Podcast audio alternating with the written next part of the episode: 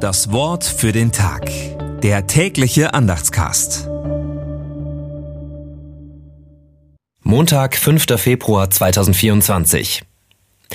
Denn alle Schrift, von Gott eingegeben, ist Nütze zur Lehre, zur Zurechtweisung, zur Erziehung in der Gerechtigkeit, dass der Mensch Gottes vollkommen sei.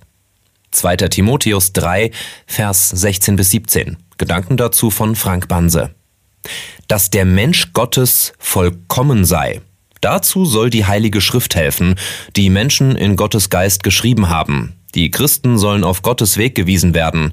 Sie sollen anderen Menschen Wege zum Leben ebnen und nicht verbauen. Sie sollen besser werden in der Liebe zu ihren Nächsten.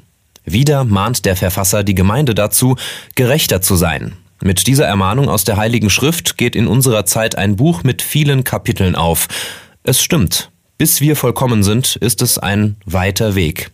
Aber auch der längste Weg beginnt mit dem ersten Schritt. Das Wort für den Tag. Der tägliche Andachtscast. Präsentiert vom Evangelischen Gemeindeblatt für Württemberg.